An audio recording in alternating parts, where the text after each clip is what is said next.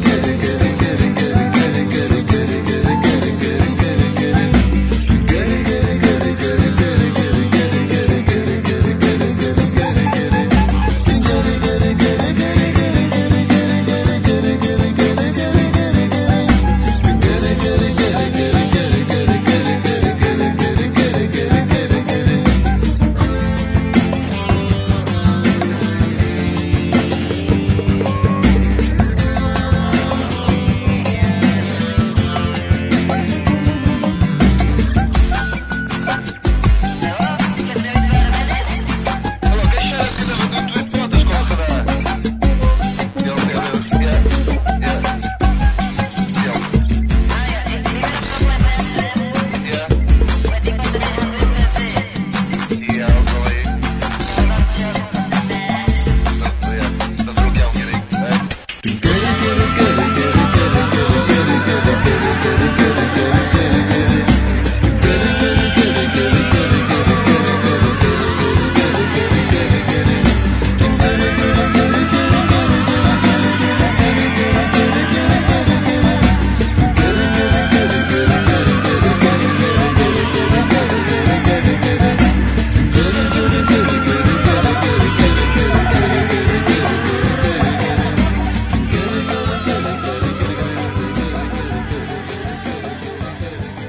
FM.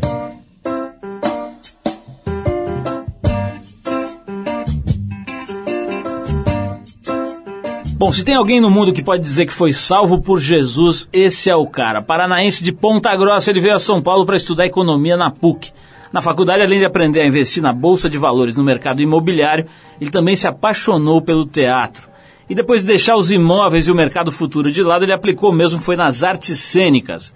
A estreia na televisão aconteceu no ano de 75, na telenovela Vila do Arco, na extinta TV Tupi. Passou ainda pela Rede Bandeirantes, TV Cultura e chegou na TV Globo em 82, na novela Elas por Elas.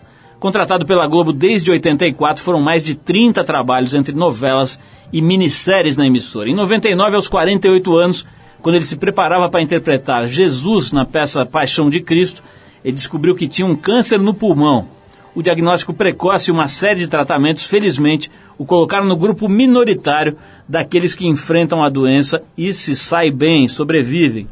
O papo hoje aqui na Tribo FM com o pai da Laura, do Pedro, do Lucas e da Luísa, o marido da dona Suzana, uma espécie de César Cielo do Projac, depois vou explicar por quê.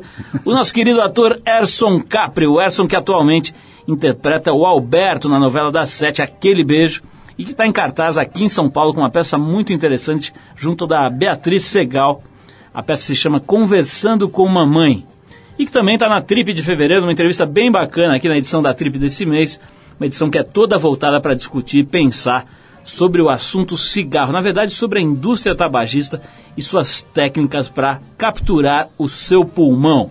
É só antes de mais nada, muito obrigado pela tua presença. A gente sabe aí que você está com a agenda bem confusa, né? Está fazendo novela, peça, tem os filhos, a família e ainda tem que dar um jeito de brincar o carnaval. Então, realmente deve ter sido uma façanha você conseguir vir aqui. A gente está gravando esse programa no meio dos, dos feriados de carnaval e eu já te agradeço de cara, assim, por você ter conseguido vir até aqui. É um maior prazer te receber, Gerson. É isso, Paulo. Obrigado. Eu que agradeço. Estamos aqui, estamos trabalhando juntos, né? Quer dizer, carnaval, estamos trabalhando. Eu, você, eu, você, o pessoal aqui, galera. Agora, Gerson, você, eu ia te apresentar como meio homem, meio vilão, né? Porque ultimamente.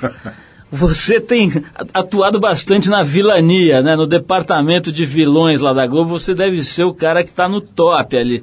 Não é verdade? Ultimamente você tem pego bastante é, papel de, de nego malvado, né?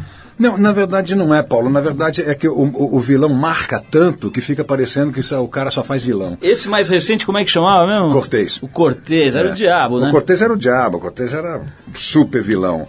Mas o anterior não era, o antes ainda não era. Então eu, eu fiz assim, de 30 novelas, 32, não me lembro mais, 34 novelas, devo ter feito 6, 7 vilões. Só que eles marcam muito. Então o público, olha, você sempre faz vilão, sempre tem isso, sempre faz vilão. Não, não faço sempre vilão. Tanto que teve um período na Globo que eu falei assim, olha, vou parar de fazer vilão. Ué, mas por que você não gosta? Não, adoro fazer vilão, mas eu não quero repetir papel. Então vamos mudar um pouquinho, de repente um mocinho, de repente um anjo, de repente um mendigo, vamos mudar um pouquinho. E passei um período longo sem fazer vilão, justamente para não repetir. Aí quando pintou o Cortês do Gilberto Braga, que o Gilberto Braga é um grande autor de novela, e eu falei, esse eu vou fazer, esse agora eu topei. Topei fazer, realmente foi muito bem. Mas é que marca muito, por isso que parece que eu só faço vilão. E sabe que também dá uma impressão para quem está assistindo? Eu assisti essa novela, eu sou dificilmente assisto novela. Essa daí me pegou total. Como é que chamava? Eu já esqueci o nome. Insensato Coração. Insensato Coração. Essa me pegou, eu fiquei assistindo, vi vários capítulos, achei muito interessante. E, mas dá impressão nítida para quem está assistindo de que os atores que fazem vilões se divertem mais, cara. Você, aquele Gabriel Braga Nunes também. Com certeza. Ele estava curtindo cada minuto daquilo Com ali. Com certeza. É, é, mais divertido. A, gente estava até tirando onda. é mais divertido o seu Malvadão? É, é mais divertido, porque o vilão é aquele cara que sem ele a novela não existe. Os outros todos podem mudar, pode trocar, até Morrer. o galã, o galã pode trocar por outro. Mas o vilão, o vilão, se ele não existir, se ele não fizer maldade, se ele não for vilão, a novela não anda. Né? O vilão é o antagonismo, o vilão é aquele que atrapalha, o vilão é aquele que não deixa o romance acontecer, que não deixa as pessoas é, evoluírem economicamente na sua vida ou socialmente, re realizarem seus sonhos. O vilão é aquele que atrapalha. E se não tiver quem atrapalha, se não tiver quem atrapalha, a novela não anda, né? O, o, o tem a, essa pergunta, tenho certeza, acho que até eu já vi você respondendo aí na época do Insensato Coração, mas é inevitável. Né? Você protagonizou cenas tórridas de sexo selvagem em hotéis de luxo. Como é que é, cara, gravar uma cena dessa? Ao mesmo tempo você deve pensar, pô, a patroa está assistindo lá em casa, minha avó, é, o cara lá do terceiro andar do meu prédio, é, minhas filhas e tal. Por outro lado, você está lá, você tem que se envolver, você tem que, enfim, se colocar na cena, eu imagino, né? No sentido figurado, acho eu, mas você tem que se colocar na cena. E contracenando com a Débora Seco, que nessa novela em especial estava muito gata, né? Eu, eu, li que ela fez dietas e exercícios, ela estava com o corpo absolutamente impecável do ponto de vista estético, assim, estava muito bonita. Como é que é, cara? Você já está escolado, já tem, pô, sei lá, 30, 40 anos de carreira.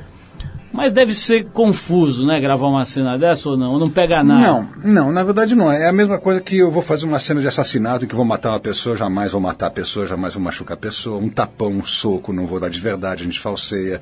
É, tudo que a gente faz é de mentira tentando parecer verdade, tem que parecer verdadeiro, o público tem que acreditar. Então um tiro tem que ser crível para o público. E não é um tiro de verdade, o tapa também, o soco também, e assim, várias todas as coisas ruins que se faz em novela, queda. E assim é a cena de sexo, a cena de beijo.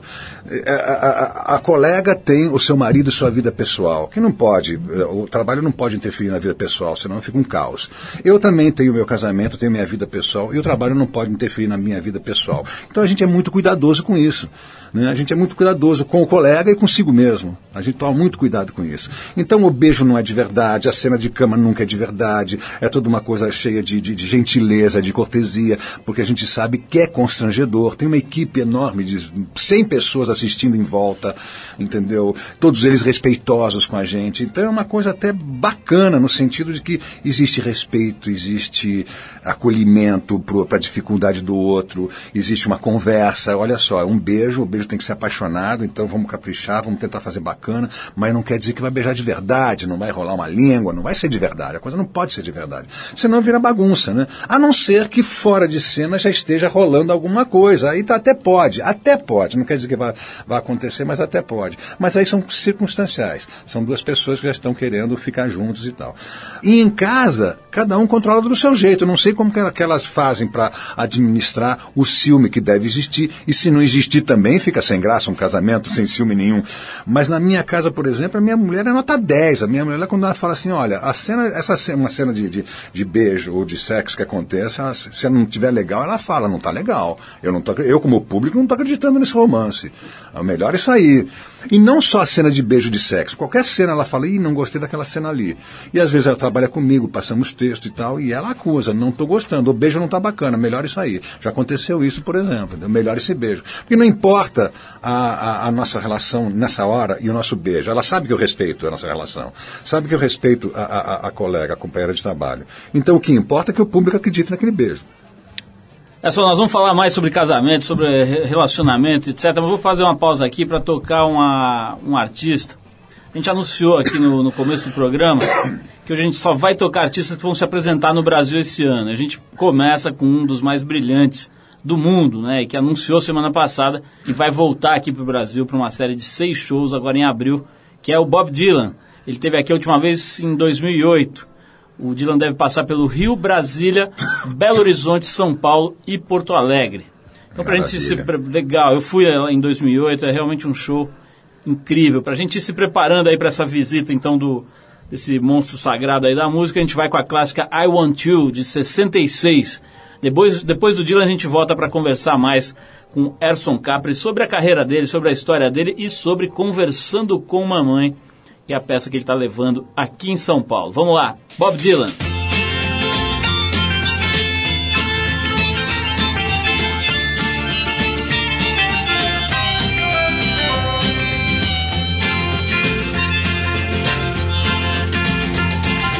guilty undertaker sighs, the lonesome organ grinder cries, the silver saxophones say I should refuse you cracked bells and washed out horns. Blow into my face with scorn But it's not that way, I wasn't born to lose you. I want you. I want you. I want you so bad Honey, I want you The drunken politician leaps upon the street where the mothers weep and the saviors who are fast asleep, they wait for you. And I wait for them to interrupt me drinking from my broken cup and ask me to open up the gate for you. I want you. I want you. Yes, I want you so bad.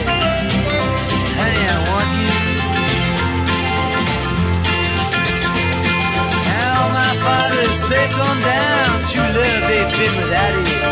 But all their daughters put me down, cause I don't think about it. Well, I return to the Queen of Spades and talk with my chambermaid. She knows that I'm not afraid to look at her. She is good to me, and there's nothing she doesn't see. She knows where I'd like to be, but it doesn't better. I want you. I want you. Yes, I want you so bad. Honey, I want you. Now you're dancing child with his Chinese suit. He spoke to me. I took his flute. No, I wasn't very cute to him. Was I? But I did it because he lied, because he took you for a ride, uh, because time is on his side, and because I want you. I want you. Yes, I want you so bad. Honey, I want you.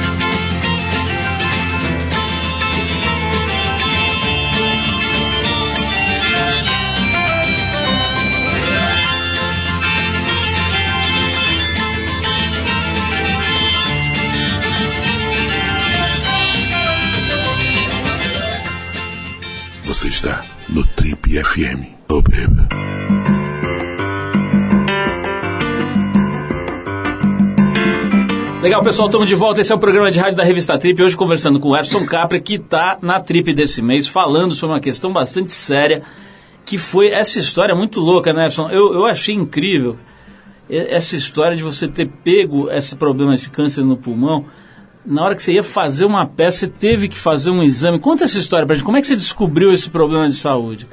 É que eu fui chamado para fazer uh, o Jesus Cristo. Na, é, uma, é um mega evento que tem no Recife, não, Recife não, em Pernambuco, capital Recife, mas em Pernambuco, no interior de Pernambuco, é, tem um, um arruado, uma, um, é, existe, é Nova Jerusalém. Nova Jerusalém é um, é um lugar enorme que, que parece, tem uma muralha, e ali dentro dessa muralha tem 11 palcos. E a gente faz a Paixão de Cristo ali, circulando por esses 11 palcos. E entram 8 mil pessoas para assistir. Essas 8 mil pessoas param na frente de um dos palcos, assistem uma parte, depois apaga a luz, eles vão para o outro, para frente de outro palco, nós também atores nos, nos, deslocamos, e vamos nos deslocando durante 8, 9, 10 palcos, e o público vai se deslocando por 8, 9, 10 plateias Incrível. locais. E a gente mostra toda a paixão de Cristo ali. E eu fui convidado em 99 para fazer a paixão de Cristo como Cristo. Eu já tinha feito como Pôncio Pilatos. Aí, como Cristo, o Cristo fica só com aquele paninho na cruz, crucificado, e a cruz sobe, o espetáculo é muito bonito, é um mega espetáculo. É, tem todo ano durante a Semana Santa. E eu eu eu estava com uma barriguinha e um pouco de cintura e tal, e Jesus Cristo é magérrimo. Então eu comecei a batalhar em como que eu ia fazer para tirar essa barriguinha e tal. Então regime, que regime daqui. Aí consultei um médico, ele falou, olha, faz regime, perde 5 quilos, mas não perde mais que isso que você vai, o rosto vai descaracterizar, você vai emagrecer demais, vai ficar depauperado. Se você quiser, se você achar que, que tudo bem, faz uma lipo. Eu nunca tinha feito nenhuma plástica, nenhuma lipo. Falei, bom, é um bom motivo. Vou fazer uma lipo, secar um pouco aqui na, na, na linha da cintura, faço cinco, emagreço 5 quilos, faço a lipo. E para fazer a lipo, lipo é uma cirurgia. Eu tive que fazer os exames pré-operatórios. E nos exames pré-operatórios, para fazer a lipo, para fazer Jesus, eu descobri que tinha um câncer. Aí teve uma a radiografia do pulmão, deu um câncer grande. Estava é, envolvendo o coração, estava em volta do coração, já quase colando nas paredes do pulmão. E o, o, médico falou agora, já. Fiz a cirurgia 25 dias antes da, da, da, do primeiro espetáculo. E eu fui ainda com a cicatriz recente e tal, fui fazer, fui fazer fiz o espetáculo, deu para fazer o espetáculo. Tirei, fui curativo, curou tudo e tô bem, tô aqui, tô vivo. a gente brincou aqui no começo, mas literalmente sal, salvo pela, por Jesus, né? Quer dizer, se não tivesse, por alguma razão, se não tivesse sido convidado para essa peça, você não ia pensar em fazer lipo, não ia fazer nada disso. Né? É verdade, é verdade. Agora, o, o, Eu só não tenho, Paulo, desculpa te interromper, eu só não tenho aquela coisa de se eu fui salvo por Jesus. Eu não, eu, eu, eu não diria isso, né? Eu acho que ele tem pessoas com, com muito mais necessidade para se preocupar do não, que eu. É, claro, eu não gente, diria isso assim, literalmente, fui gente, salvo Não, por a Jesus. gente está brincando aqui, mas tem uma coisa assim de, de ter tido uma sorte impressionante, Foi, né? foi, se a gente foi. puder chamar isso de sorte. É. Agora, é, é, tem um fato que eu acho que é legal a gente abordar aqui, que é o fato de você fumava bastante, né? Bastante, é. Como é, como é que é, cara? Como é que você caiu nessa de fumar e depois saiu dessa, né? O cigarro na é- década de 50 e 60 e 70 era uma coisa muito. eh, tinha um apelo muito grande, né? Todos os grandes astros de cinema. A gente, nós somos um país dominado, de uma certa maneira, e de até certo ponto, pela cultura americana, pelo cinema, principalmente americano. Principalmente na década de 50, pós-guerra, 60 e 70, e até hoje, de uma certa maneira. Mas eh, todos os atores em cena, a maioria fumava, e fora de cena também. Então era uma propaganda de glamour. O, o- o- o glamour estava associado ao cigarro, o cigarro estava associado ao, ao glamour. Mulheres que fumavam tinham mais sensualidade, a gente sentia uma atração por uma mulher que fumava, que era uma mulher livre, que podia se dar o luxo de fumar, que tal. E, isso tudo encantou todo mundo, pegou todo mundo. Então hoje eu não posso dizer, pô, me arrependi. Não, era uma época. Mas você tinha 11 anos quando você começou a fumar, é isso? É, 11 anos dei aquela fumada com a turma e tal. Aí depois meu pai me deu uma bronca danada, acho até que deu uma cintada. Para com isso, faz mal para a saúde e tal. Parei. Depois, quando comecei a fazer teatro aos 15 anos, voltei, porque todo mundo fumava em volta. Comecei a fumar também, eu tinha que ser. Né, tinha Da que- turma, né? É, tinha que ser da turma, é uma tribo, né? Claro. É, tribo que fuma, eu tenho cigarro, dá um cigarro aí pra você comprar cigarro, aquela coisa. É todo um, é todo um ritual, Ritual, né? aham. E, e, e foi isso, eu acho que eu fui nesse, nesse bojo, eu fui nessa patota, eu fui nesse, nesse encantamento glamuroso do cigarro. E tem um componente burro, eu fui burro durante muito tempo, né? Tem um componente burro, mas tem um componente também que a sociedade empurra a gente, né? Fala um pouquinho dessa tua carreira de atleta aí. Eu tô vendo que você levava a sério, ganhou alguns campeonatos né, de natação. Como é Foi. que era isso aí, Edson? Eu comecei com 11 anos. eh, no- o meu colégio em Curitiba é um colégio muito especial. Colégio Estadual do Paraná, é famoso, todo mundo conhece por lá. E foi nesse colégio que comecei a fazer teatro e que comecei a nadar. E praticar natação mesmo a sério. Fui campeão paranaense, fui, tenho, eu, tenho, eu, tinha até, eu tinha 97 medalhas. E agora, depois de velho, ganhei mais umas 4 ou 5 que vou até nadar master, né, nas idades, 45 anos, 50 anos. Eu nadei um pouco e ganhei mais umas 4 ou 5 medalhas, de segundo terceiro lugar. Mas é, o que importa no, no, no, no- no esporte é, é- é que dá, existe um prazer no esporte, porque a, a, a gente fica muito melhor. A gente fica mais lúcido, a gente fica mais energético, a gente fica mais saudável para a vida, a gente fica melhor para o trabalho, a gente fica melhor para o amor, a gente fica melhor para tudo, para relacionamento, tudo melhora. Eu acho que o esporte é o, é o, acho que é o único vício que pode ser bem bacana. Edson, nós vamos voltar para falar com você sobre o concurso de homem mais bonito do Brasil. Eu ouvi dizer que você foi convidado e amarelou. Não sei se foi essa história aí, vamos conferir. e vamos falar também, claro, da peça que você está levando aqui em São Paulo, Conversando com Mamãe, junto com a Beatriz Segal, que é uma figura assim. é, enfim, é, seminal aí do teatro brasileiro, né? Uma, uma- uma mulher muito importante na história do teatro brasileiro, do cinema, da, da televisão também. Vamos falar disso já já. Antes a gente vai tocar mais uma musiquinha aqui, continuando com os artistas que se apresentam no Brasil esse ano, né, com shows bacanas que vão rolar por aqui. A gente vai tocar agora uma banda brasileira que estava em recesso desde 2007, que são os Los Hermanos. Apesar deles terem feito algumas apa- aparições esporádicas aqui e ali, o fato é que há cinco anos eles não faziam uma turnê pelo Brasil. E isso vai acontecer agora em abril, tem muita gente já esperando. Esses caras têm quase que uma, uma legião de seguidores ali, muita gente que gosta muito dos Los Hermanos. Se quiser saber mais, você pode ir no site deles e ver os detalhes sobre os shows. Já tem uma procura enorme pelos ingressos. Bom, enquanto você procura aí pelos ingressos, a gente vai rolar a faixa Morena do disco 4 de 2005. A gente já volta com o Trip FM com Erson Capri falando se é verdade que ele fugiu do concurso de homem mais bonito do Brasil. Vamos lá.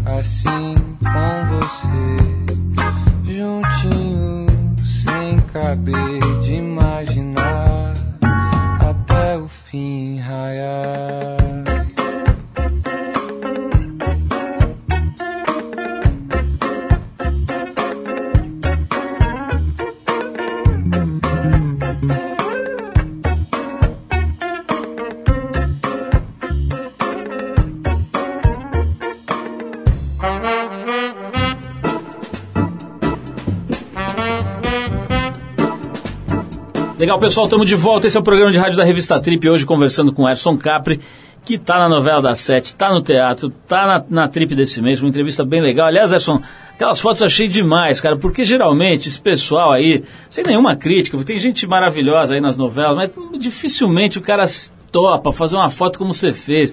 Botar um terno, gravata, entrar numa piscina, ficar debaixo d'água, soprando um balão, cara. Geralmente a assessoria do- do- dos atores mais famosos, como é o seu caso, quando a gente propõe uma coisa dessa, os caras começam a rir da cara da gente. Você está brincando, você acha que o cara vai botar um terno, entrar na piscina? Muito legal você ter topado, cara. Teve uma atitude ali muito bacana, assim. Como é que é, cara? Você, como é que você recebe um convite desse, analisa? Eu Queria entender, assim, por que, que você topou essa maluquice? Claro, Paulo, eh, geralmente a gente tem medo porque pode ficar sair pela culatra, pode ficar, vai que fica de mau gosto. Né? Aí eu, eu, eu até fiquei, botei o pé para trás e falei, consultei a assessor- assessoria, escuta, minha assessoria, falei, escuta, será que isso vai dar certo? Será que isso vai ficar? Ela falou, não, a revista é boa, nós conhecemos a revista, eles fazem matérias bacanas e eles fazem coisas de bom gosto. Pode ir que vai ficar legal. Aí eu estava respaldado pela minha assessoria e fui com tudo. E piscina para mim, meu tiro de letra, eu sou mergulhador, levei meus filhos para mergulhar já em Fernando de Noronha e tudo, a gente adora. Mas acho que tem uma coisa também aí, Erson, que é o seguinte, o cara quando está confortável, inclusive com o próprio corpo, com o próprio visual, né? Porque tem muita gente que fica com vergonha de sair da zona de conforto. Vergonha ou, enfim, tem algum tipo de preocupação com a maneira como ele vai ser retratado, né? Isso a gente tem já bastante experiência e tal, e percebe rapidamente quando, quando as pessoas estão muito confortáveis com a sua condição e outras estão muito desconfortáveis, né? E a gente sente que você tem uma, uma tranquilidade com relação ao teu visual, à tua, à tua idade, tudo isso. Como é que faz para lidar bem com isso? É, eu acho que a gente tem que ter, antes de mais nada, uma, uma, uma, uma consciência da expectativa estética que até a mídia impõe. Né? A mídia impõe uma expectativa estética, não ter barriga, não ter penozinho, não ter ruga no rosto. Então, é, é, a gente está envolvido por esse, por esse clima, né? A, a- a propaganda traz muito isso. A propaganda só traz gente linda, né? É uma coisa maluca. né? Você olha qualquer propaganda, só tem gente linda. Então, a gente está num- num- num- numa era em que a estética é muito importante. Eu não faço nada a não ser meus exercícios e faço para me sentir bem, para ficar gostosa a vida, para tudo, tudo rolar melhor. Eu não faço pela estética. Aquela ali, porque eu ia fazer, não fiz até hoje, não fiz nenhuma plástica. Eu acho que. Ah, na época você não fez a não, lipo. não fiz a lipo. Não, fui fazer a cirurgia de pulmão. Entendi. Né? E 20 dias depois eu aquilo, olhei. aquilo sumiu do radar. Sumiu, tá, tô até hoje com os pneuzinhos aqui, é uma barriguinha, não tá grande, porque eu faço exercício sempre, tá tudo pequenininho, mas eu não fiz, não fiz nada até hoje. E alimentação? Erson? Você é um cara que fica prestando atenção, regulando, comendo menos do que gostaria ou vai soltinho na marola e deixa rolar? Não, eu tenho que ter um controle, né? um certo controle. Eu como de tudo, não, não fico policiando tanto assim. Mas eu acho que eu, eu, eu tenho aquela coisa de cuidar, quer dizer, se, se eu não tenho comido legumes, eu começo a comer legumes. Se eu não estou comendo verdura, verduras, eu reponho as verduras. Se eu ex- exagerei na carne, eu dou uma parada na carne, vou para o peixe e para o frango. Eu, eu fico é um controle contínuo, mas não é uma coisa é, Obsessiva. obsessiva. É uma Uhum. coisa só de, pô, vamos, vamos dar uma maneirada aqui. Falta fruta, então vamos, comer- vamos, vamos para fruta. E, e de vez em quando eu faço isso, que é bacana, de sair da mesa sem estar totalmente saciado. Eu acho que esse é um, um bom macete. Porque eu vejo os senhores de idade magros, eles são mais saudáveis, eles têm mais energia, eles têm um, um olhar até mais, mais eh, eh, lúcido, mais ágil. Eles são mais ágeis e vivem mais. Né? Eu acho que o, o- o- a gente vê a obesidade traz eh, diabetes, traz problema de coronária, traz problema de coração, traz problema de AVC. Então, o excesso traz muitos malefícios, mais malefícios do que a falta, né? Um pouco menos é sempre melhor, eu acho. Olha a gente, a gente vê na, na entrevista que você deu para a Trip e ago- agora batendo papo que você também lida com muita tranquilidade com um negócio que nem que pra, nem todo mundo lida com tanta tranquilidade com o fato de ter tido um câncer, né? Muita gente não fala essa palavra, bate na madeira e fica, enfim, é, é, e no, no teu caso, né, a gente, eu, eu acabei de perder um grande amigo por conta de um câncer de pulmão. Em quatro meses ele foi aniquilado pela doença. Né? Um cara mais velho, mas que tinha estava normal e de repente recebe uma sentença em quatro meses está tá, tá aniquilado. É, como, é que, como é que você recebeu essa notícia na época? Foi estranho, porque quem descobriu foi minha mulher. Minha mulher é médica, ela recebeu a, a chapa de pulmão e descobriu. Eu cheguei em casa, ela estava meio hum, comovida e eu peguei e li. E, e o primeiro passo meu foi, bom, tenho câncer vou morrer. Que hoje em dia não é assim. Né? Pode até morrer sim, se pegou tarde, seu É. amigo deve ter eh, Sem atrasado dúvida, muito os seus exames, já estava lá na frente. Então. É, mas e naquela época, para mim, eu tenho câncer, vou morrer. Então eu, parti, eu fiz uma coisa, talvez tenha sido até fuga, não sei, mas eu fui prático. Bom, os bancos, vou passar os bancos para o nome da minha mulher, o carro vou passar para o nome da minha mulher para deixar tudo facinho para depois não ter aquela injeção de saco, de espólio, não sei o quê. Eu vou morrer. Eu fui prático, muito prático. E fiquei muito eh, tocado, porque nós tínhamos um filho com um ano e meio, e tá, pô, esse filho vai ficar sem pai. Né? Sacanagem, né? Deixar um filho sem pai. E não foi, não aconteceu nada disso, acabou dando certo. Mas na época, a- a- só 10% de quem tinha câncer de pulmão se salvava. Então eu estou numa faixa dos 10%, você vê que eu estou numa sorte danada. Mas eu, eu fui muito prático, e a ficha foi, acho que foi caindo aos poucos. Até hoje, de vez em quando, cai a ficha. né? Até hoje, de vez em quando, eu falo, pô, eu me salvei, caramba, caraca, me salvei. É só, vamos tocar mais uma música. Na volta vamos falar sobre Bea- Beatriz Segal, né? Você está contracenando uma, sei lá, é como se fosse um bicho sagrado ali, É, né? um quero, ícone, quero né? saber como é que é a peça e como é que é contracenar com a Beatriz Segal, né? Claro. Só para aprender a falar francês, o nome do teatro com ela já deve ser um negócio sério, né? Vamos tocar aqui uma outra banda que vai se apresentar também em abril. É uma banda de indie rock chamada Arctic Monkeys. Muita gente conhece, muita gente gosta. Está sendo bastante esperada a chegada deles por aqui. Ela é liderada pelo talentoso vocalista e letrista Alex Turner. Esses britânicos vão desembarcar aqui para shows só em São Paulo em abril. A gente vai com um dos grandes hits dessa banda, I Bet You Look on the Dance Floor, do primeiro disco deles, Whatever People Say I Am, That's What I'm Not, de 2006. Depois dessa música tem mais Erson Capri aqui no Trip FM. Vamos lá.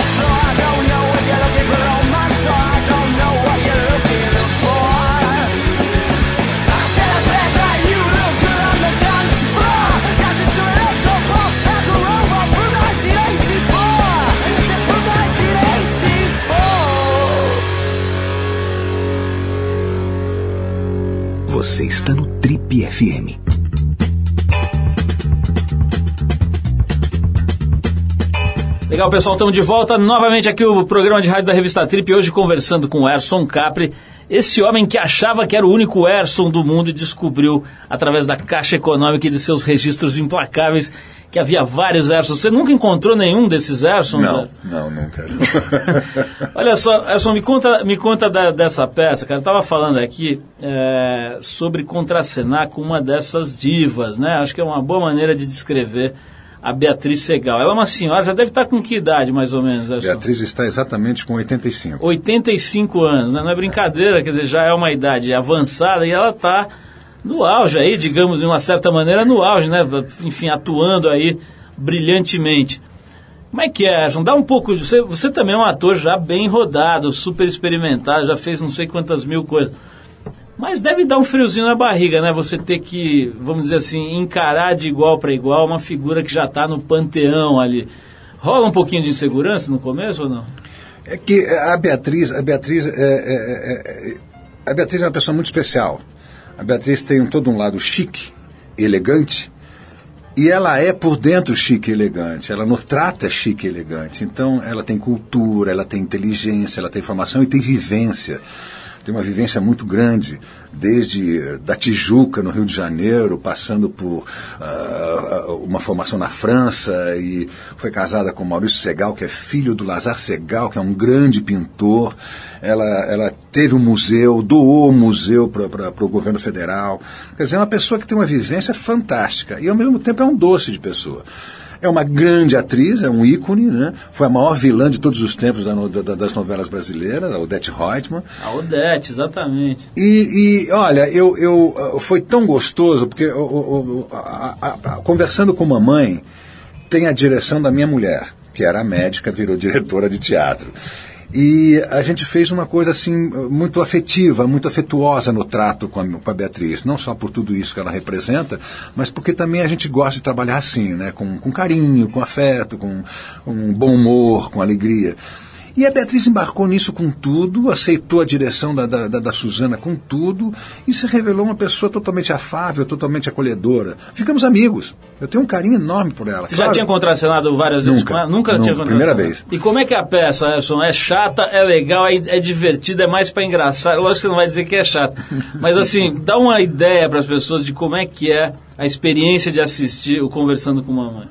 É, o, o, o, o primeiro sinal de que a peça é ótima é que está lotado direto, desde que a gente começou no Rio de Janeiro, há um ano e meio atrás, há um ano e meio lotada.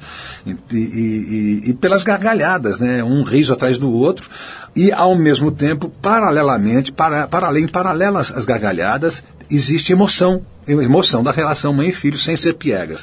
Então a peça é um, é um, é um momento muito especial para ela, para mim, para a diretora, Suzana. São só vocês dois em cena? Só nós dois em cena. É uma relação de mãe e filho, um filho de 50 anos, 50 e poucos, uma mãe de 82, e esse filho vai pedir ajuda, uma ajuda financeira para a mãe ali, que está meio com dificuldade, a mãe não, tem dinheiro nenhum para dar, e começam a conversar, e esse filho começa a perceber que essa mãe é especial, que ele não tinha percebido ainda, é muito moderna, muito contemporânea, muito atualizada na, na- na sua moralidade, entendeu? E ele começa a descobrir, redescobrir essa mãe. Mas me conta uma coisa, ganha-se dinheiro com teatro ou é um negócio que você faz pelo, pela nobreza da coisa, pelo tesão de fazer?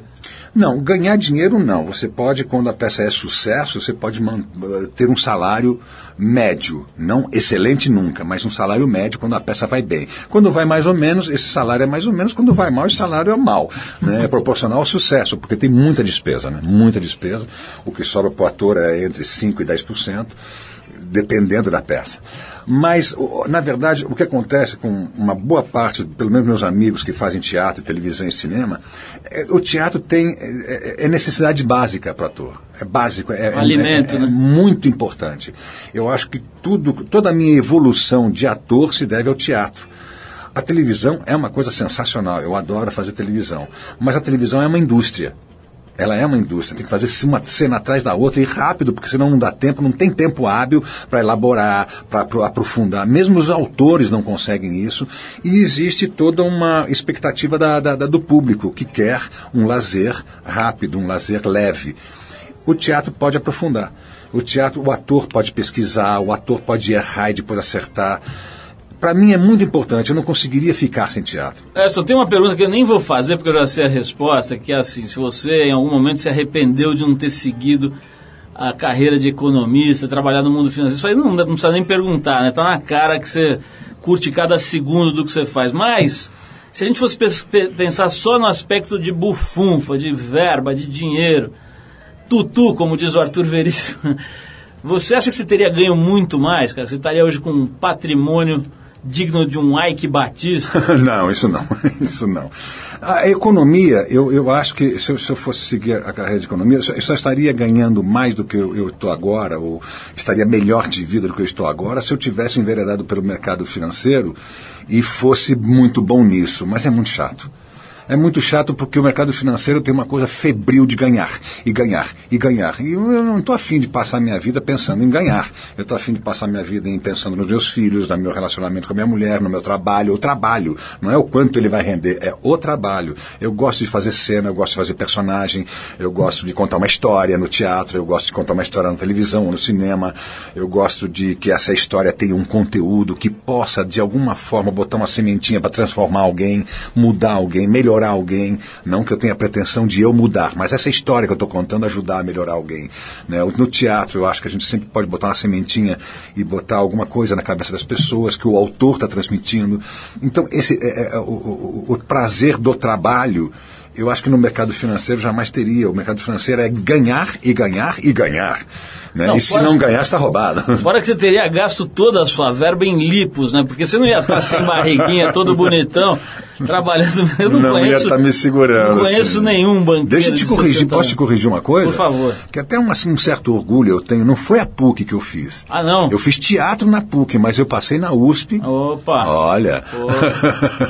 Então é meu eu colega fiz, de Eu USP. fiz USP, economia na USP. Ali Você fez frente, teatro na PUC, é E isso? fiz- e, e como a, a- a economia da USP não tinha Você teatro. fez a FÉ, a gloriosa FÉ, a Faculdade de Economia e Administração da USP. Isso, isso. Logo no período um pouco pós Delfim Neto. Entendi. Edson, estamos terminando aqui, mas tem uma, uma pergunta que eu acho legal fazer. Vo- Você se me corrija de novo, se eu estiver errado de novo. Você já disse em entrevistas que usou maconha por algum tempo na sua vida. Qual é a tua opinião sobre uma questão que foi muito discutida ano passado, em- em- muito em razão da, da, da presença do Fernando Henrique como um fomentador dessa discussão? A gente deu até capa da Trip aqui sobre o assunto. Qual é a sua opinião sobre uma eventual descriminalização da maconha especificamente? Você acha que vai ajudar a cena como um todo, quer dizer, a, a situação da sociedade, a questão do tráfico e da violência? Como é que é a tua visão sobre esse assunto? Olha, eu usei, foi muito rápido, foi muito pouco, mas eu já posso dizer que conheço. Eh, Eu acho que a, a- a- a- a bebida e o cigarro são drogas. Talvez há discussões, há controvérsias, mas talvez em alguns aspectos mais perigosas do que a maconha. E a maconha e as outras drogas são drogas ilícitas. Né? Eu acho que o caminho da maconha é ela se tornar um- um- uma droga lícita, como é a bebida e o cigarro, até porque Isso vai inverter toda a situação dos traficantes com relação à maconha. Então, eh, eu acho que a maconha também tem esse lado. É, eu acho que é, ficar a maconha ser regularizada e controlada vai fazer bem para todos os lados vai fazer bem para o usuário, porque ele pode, eh, não é uma coisa escondida. eh, eu, eu vejo assim um pouco o aborto também. Se o aborto for legalizado, para de se- ter gente morrendo com um aborto ilegal. Claro que isso tem que ser estudado, tem que ser polemizado, tem que ser discutido como a liberação da maconha. Mas eu acho que o caminho é esse. Eu, eu acho que é o melhor caminho. Vamos, vamos fechar aqui a, a entrevista com uma pergunta que eu acho importante, que é o seguinte: você está com 60 anos agora, está fazendo papel de galã até hoje, está aí bombando com novela. Aliás, você emendou praticamente, né, uma novela Emendei na mesmo, outra. uma na outra. E o que, que você pensa agora para o futuro? Você faz aquelas paradas, tem gente que para aí, geralmente na época de fim de ano, dá uma planejada, e quando muda a década, né, o cara começa aí o período entre 60 e 70. Você deu uma pensada, você- o que, que você vai fazer agora, cara? Você vai ficar nesse, nesse ciclo de meter a cara nas novelas e fazer teatro e tal? Ou você tem algum plano, talvez dirigir mais, se recolher um pouco? O que, que você vai fazer? Ou vai, ou vai conquistar uma medalha de ouro na Olimpíada do Rio em 2016 Master. no Borboleta? Quais são os seus planos aí para esse período, vamos dizer aí, dos 60 aos 70? Não, não tem nada tão assim, tão elaborado. Eu quero. Você eu vai se quero- transformar no Cortês? Não, jamais, jamais. É, é, o que eu quero fazer, uma coisa que eu já fiz uma vez e quero fazer de novo, é morar um período fora com a família, porque eu quero que meus filhos menores, os mais velhos, eu tenho um filho de 34 anos, tenho uma filha de 34 anos, a Laura, que mora aqui em São Paulo, eu tenho um filho de 31, que é o Pedro, que mora no Rio, não comigo, mas mora no Rio ali perto da gente, e o Lucas e a Luísa, Lucas com 14 e Luísa com 10. O Lucas e a Luísa já morou, já moraram com a gente na França oito meses, um intervalo de novela. E agora eu quero então aprenderam francês e são bilíngues, falam bem francês. Agora eu quero que eles vão, a gente vai morar um período também para aprendizado cultural e de língua deles num país de língua inglesa para eles aprimorarem o inglês dele. Isso é uma coisa que eu quero fazer. Eu provavelmente porque eu não tive na minha infância condições de fazer isso na minha juventude, então eu quero dar para eles, eles gostam, então provavelmente vou fazer isso. E outra é continuar fazendo teatro. Meu teatro, a novela eu dependo da Globo, o que, que eles querem que eu faça, né? Aí eles me chamam, se for um papel que eu não queira fazer, eles têm recebido isso muito bem, existe uma liberdade ali bacana. E se, se eu gostar do papel, vou fazer com carinho, que adoro também fazer novela.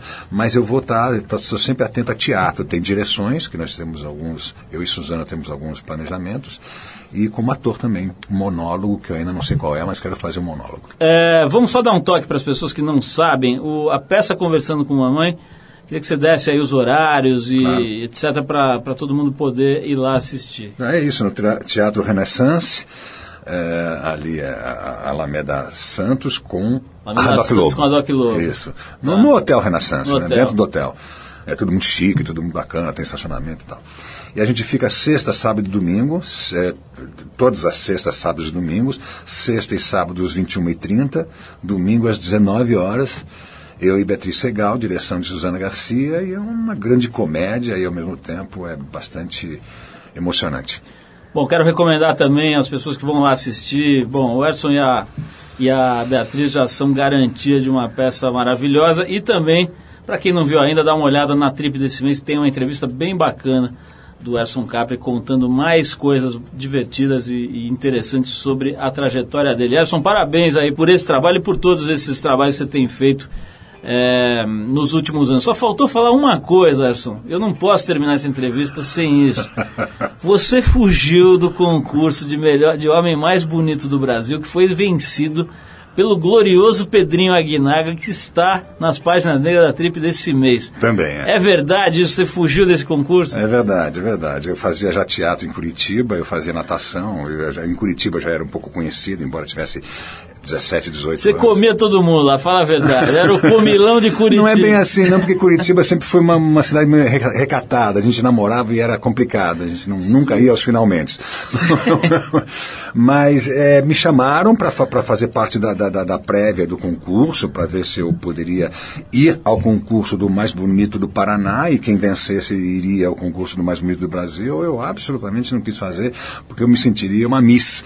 Eu não queria me sentir uma miss, eu já tinha preocupação preocupações culturais. Eu já frequentava eh, salas de cinema eh, off, né? Cinema de cinema de arte. A gente via Godard, a gente via Truffaut, a gente via ah, os grandes cineastas italianos. E meu pai levava a gente para o teatro, então a gente, a gente lia filosofia, a gente tinha uma preocupação mais intelectual e essa coisa de mais bonito não bateu comigo e eu absolutamente não fui, não quis nem saber. Olha, acho que duas pessoas se deram bem com essa decisão. Uma foi você que se livrou dessa, e a outra foi o Pedrinho Aguinaga, que ia dar, você ia dar um calor nele, ia dar trabalho, porque a gente vê aí, você ainda é o galã que é, mas a gente vê as suas fotos e, e os filmes, naquele comercial, aliás, de cigarro, né? Que você era realmente o galã top ali, o Pedrinho Aguinaga ia passar apertado e se vacilar, ia perder o grande título que ele tem até hoje do homem mais bonito do Brasil. Acho mais uma vez parabéns Obrigado, Paulo. por toda a tua carreira brilhante, por isso, pela tua visão de mundo, né? Que acho que mais legal até do que a carreira é esse jeito de você lidar com a vida, com as coisas, com a família, com o trabalho, que eu acho muito bacana. E a gente termina esse papo com o Erson, com mais um grupo que se apresenta no Brasil esse ano. A gente está falando do Smash Mouth, banda norte-americana, que toca em São Paulo em maio. A faixa é Walking on the Sun, do primeiro álbum deles, o Fushu Mang de 97. Erson, mais uma vez, obrigado por você ter vindo aqui. Boa sorte. Hoje você ainda vai atuar, ela vai subir no palco. Boa sorte hoje lá, não vai vacilar. Não vai errar o texto que a Beatriz te puxa a orelha. e a gente vai de Walking on the Sun. Vamos nessa. Obrigado, Paulo. Um abraço a todos. Obrigado.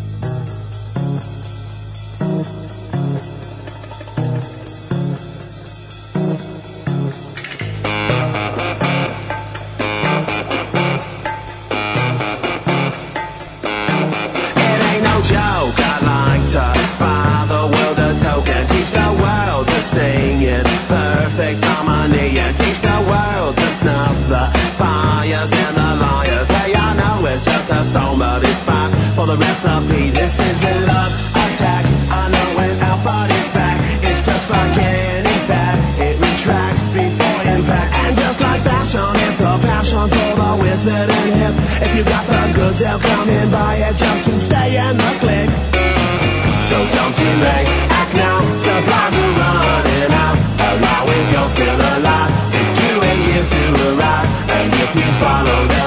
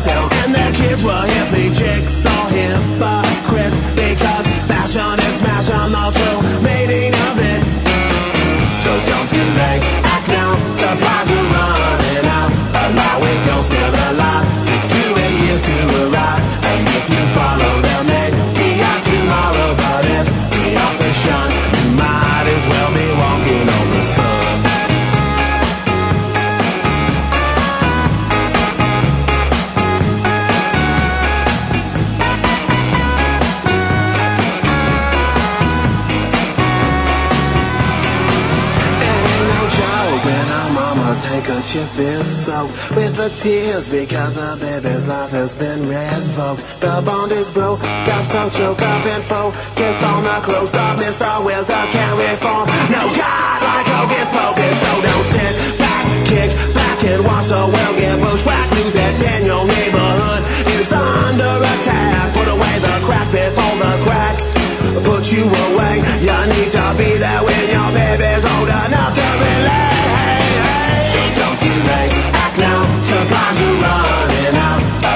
girls get.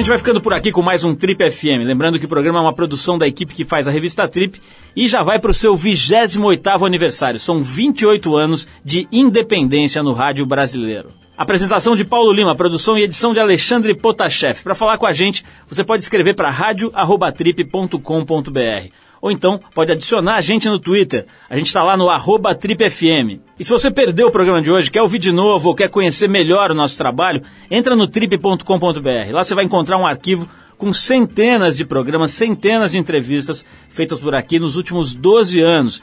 E você pode baixar essas entrevistas para ouvir a hora que quiser onde quiser. Tem gente que ouve no trem, no ônibus, pedalando, correndo, enfim, a hora que você quiser, você pode acompanhar o nosso trabalho. Você também pode acessar esse arquivo pelo aplicativo da revista Trip para o iPhone, para o iPod Touch e também agora no iPad.